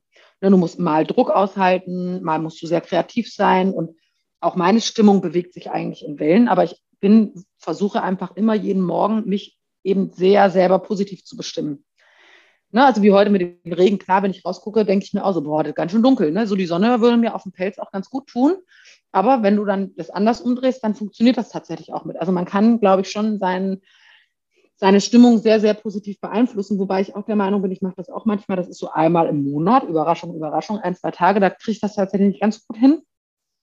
Dann mache ich einfach keine Termine in der Zeit. Also ich weiß das dann schon, und dann mache ich Sachen, also ich teile mir meine Woche schon so ein, dass ich an dem Tag, wo ich weiß, ich konnte kleine Kinder zum Frühstück essen, ähm, dass ich dann Sachen mache, die wirklich, ich weiß nicht, ich lese Blogbeiträge, also ich mache eher Dinge für mich. So sortiere ich mir das so ein bisschen. Weil ich ne, finde, wenn man mit Menschen zusammen ist, so wie mit dir heute, dann muss ich irgendwie da Bock drauf haben. So, wenn ich keinen Bock habe, mit dir zu reden, dann will ich auch nicht mit dir reden. Dann wird das doof. So, das macht keinen Sinn. Absolut. Definitiv. Und das freut mich natürlich, dass du mit mir reden willst. Freut mich. Ja, heute, du weißt doch, heute wachsen die Blumen in Berlin. ja, in, in, in, Leipzig auch, muss ich sagen. also ich, ich denke mir auch so an das, an das Regen ist, ist, ist nicht schön, aber ich denke mir so an, an, den Garten so und denke mir so, ja, aber dafür wachsen halt die Sachen im Garten. Das ist mhm. schön. Ähm, aber dann ist, ne, wir sind am Ende und da gibt es immer drei Fragen, die ich dir noch so, so stelle. Und die noch eine, drei Fragen. Ja, das eine war nur die, die, die, die typische Frauenfrage. okay. Die andere, die andere, bekommen alle. Und die erste ist immer so: Was war denn für dich am Anfang von deiner Karriere so der beste Tipp, den du immer noch äh, quasi beherzigst? Na, das mit dem Nein akzeptieren. Das habe ich mir auch nicht selbst ausgedacht, sondern das hat mir von Anfang an, äh, hat man mir das gesagt. Du musst lernen, mit dem Nein umzugehen und dich auf das Positive zu fokussieren. Und den Tipp habe ich am Ende des Tages, den trage ich seit 17 Jahren mit mir rum. Okay. Und was für einen Tipp hättest du am Anfang von deiner Karriere gern schon gehabt, den du quasi selbst erarbeiten, erlernen musstest? Naja, ich sag mal, Steve Jobs, den habe ich ja vorher mir nicht angeguckt, ne? Weil das war halt der Tipp mit diesem, du musst immer, also da Traffic drauf haben, du kannst nicht alles absichern, ne? Das wäre früher noch besser für mich gewesen, bestimmt, wobei ich finde, es ging auch so schnell genug, also alles gut, alles hat halt auch seine Zeit, ne? Aber ich sag mal, zu, dieser, zu diesem Thema zu kommen, du musst Dinge oder zwei Sachen eigentlich, nämlich zum einen, du musst genug Ideen haben oder Dinge tun, um sie auszuprobieren und es funktionieren eben von zehn nur ein oder zwei. Das zu wissen, finde ich gut. Und als zweites, dass du diese Niederlagen durchaus auch einpreisen musst. Ne? Also die müssen irgendwie einen Wert haben und vor allen Dingen, du musst dich, du musst dir von vornherein vor einem Projekt überlegen, ab wann steigst du aus. Also bis wann muss ich was erreicht haben, damit es funktioniert? Bin ich da nicht, muss ich rigoros aussteigen. Also dieses klassische totes Pferd reitet man nicht. Und ne, bei dem, was ich vorhin erzählt habe, die Story, wo wir da echt äh, auch mächtig Kohle verbrannt haben, plus einen wirklich, äh, wirklich äh, liebgewonnenen und fachlich sehr versierten Kollegen, ähm, da habe ich zu lange zum Beispiel auch gezögert. Also im Nachgang würde ich sagen, ich hätte es schon in der Hälfte der Zeit auch schnackeln müssen. Ne? Aber da habe ich halt auch noch gerne auf dem toten Pferd so ein bisschen rumgeritten. Fand ich ganz cool scheinbar. Und das sind Sachen, die habe ich daraus gelernt. Ich finde, das muss man nicht machen. Also hätte ich mir vorher ganz klar gesagt, bis wann muss ich wo stehen? Na, also wie viel Umsatz muss ich bis in welcher Zeit wie haben? Ähm, dann hätte ich das früher schon erledigen können. Aber da habe ich eben geschnarcht. Ich habe mir halt kein klares Ziel gesetzt mit einem klaren Zeithorizont. Ich habe das nicht genug definiert und habe dadurch noch ein bisschen mehr Lehr Lehrgeld als nötig bezahlt. Und jetzt kommen wir zu den zur letzten Frage, wo es um drei Bücher geht, wo du ja schon sagst, du hast eins von einem, eins wird wahrscheinlich von einem wertgeschätzten Kollegen aus der Branche sein, vermute ich mal. Welche drei Bücher sollte man gelesen haben, deiner Meinung nach? Sind es, müssen, also sind es versicherungstechnische Bücher? Nee, nee, nee, nee, nee. Egal, du kannst alles. Okay, dann fange ich mit dem Branchenbuch, fange ich zum Schluss an. Ähm, also ich finde, dass man den Medikus mal gelesen haben muss. Weil? Wenn man auf das weil es einfach ein mega cooles Buch ist, wenn man auf sowas steht. Ich bin halt auch, ich lese privat wirklich äh, entweder Schund, also so richtig seichte Kost, mache ich beim Fernsehen übrigens auch, so Dinge, die mich geistig nicht fordern. Verstehst du, was ich meine? Ja, ja, ja, Also wenn ich Freizeit habe, dann will ich mein Hirn nicht belasten. Und ähm, ich finde dann dieses, ähm, dieses historische Genre ist, mag ich halt ganz gerne. Ist so ein bisschen seicht, ne? ist jetzt nicht zwingend intellektuell anspruchsvoll. Und ähm, was ich finde, äh, was man auch noch gelesen haben muss, ich lese halt nicht mehr so viel, das ist, weil es ist genrespezifisch. Ne? Wenn du historische Romane kacke findest, dann wirst du sagen, so, boah, was will die denn? Ne? Ähm, und dann deswegen mache ich nur noch ein Buch, weil ich, was ich wirklich wichtig finde für die Branche. Also den Medikus sollte man gelesen haben und als zweites Buch zumindest sehr aktuell, obwohl ich den, den Look, wie es geschrieben ist, gar nicht so geil finde, wenn ich ehrlich bin. Also das ist einfach nicht meins. Aber was drin steht in der Quintessenz ist einfach so furchtbar großartig, ähm, dass ich zwar sagen kann, sicherlich hat jeder von euch schon 50, 60 Prozent davon mal gehört, aber das ist so witzig. Dann denkt man, liest man sowas ne, und denkt immer so, ja krass, ist doch logisch. Und dann denkt man sich so, ja krass, aber warum mache ich das dann eigentlich nicht? Ne? Also, dass man immer mal wieder so Dinge refresht, ne? immer wieder beruflich da irgendwie mal drüber nachdenkt, eine neue Perspektive findet. Und deswegen lese ich aktuell, bin auch fast fertig, das Buch von Robert Polkert, was ein Finanzdienstleister heute wissen muss. Mega, richtig cool. Ja, auch schon im äh, Podcast war und wie gesagt, wir nehmen es am 6. April auf und an diesem mhm. Freitag, übermorgen also, wird die Folge veröffentlicht. So schließt sich cool, quasi cool, der Kreis. Cool. ich will jetzt hier nicht sagen, ich wäre der Robert Polkert Fanclub und er will ein Autogramm haben. Aber ähm, also mal abgesehen davon, dass er, finde ich, eh ne, sehr inspirierend ist als äh, Marktteilnehmer, ähm, wie er das so macht, wie er das durchzieht und was er so macht. Und ich meine, ich finde auch so ein Buch zu schreiben eigentlich eine übelst krasse Geschichte. Ähm, aber er macht, also was in dem Buch drin steht, ist wertvoll. So was Struktur angeht, was Mindset angeht, wie man die, aber auch sehr praxisnah, ne? Also nicht so ein hohles irgendwie Vertriebsgeschwafel, wo du dir denkst, so, ja, komm, mach einen Kopf zu, ne? Total nervig.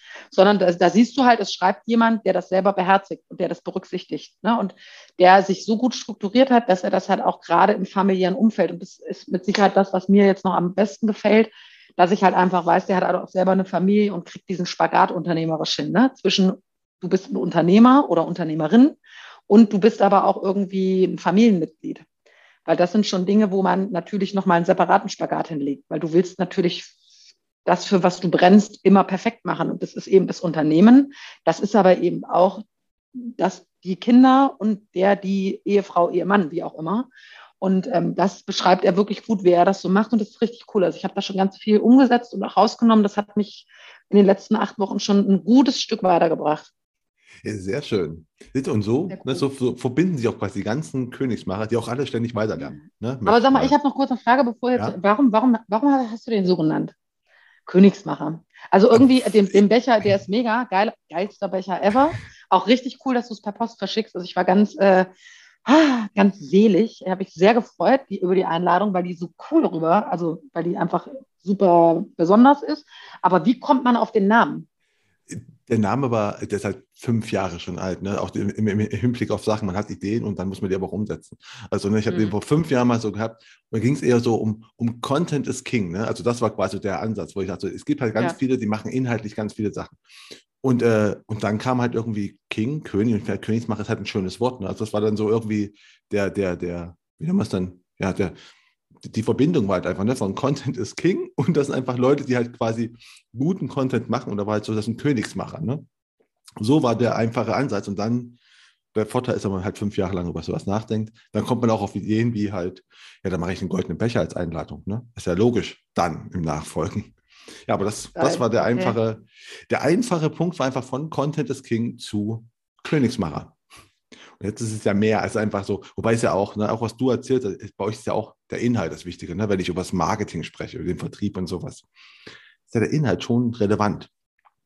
Ja, und so kam ich zu dem Wort, okay. zu dem Namen. Also ich finde ich find halt auch schön, muss ich festhalten. Es, und er ist sehr einprägsam. Also er ist sehr einprägsam.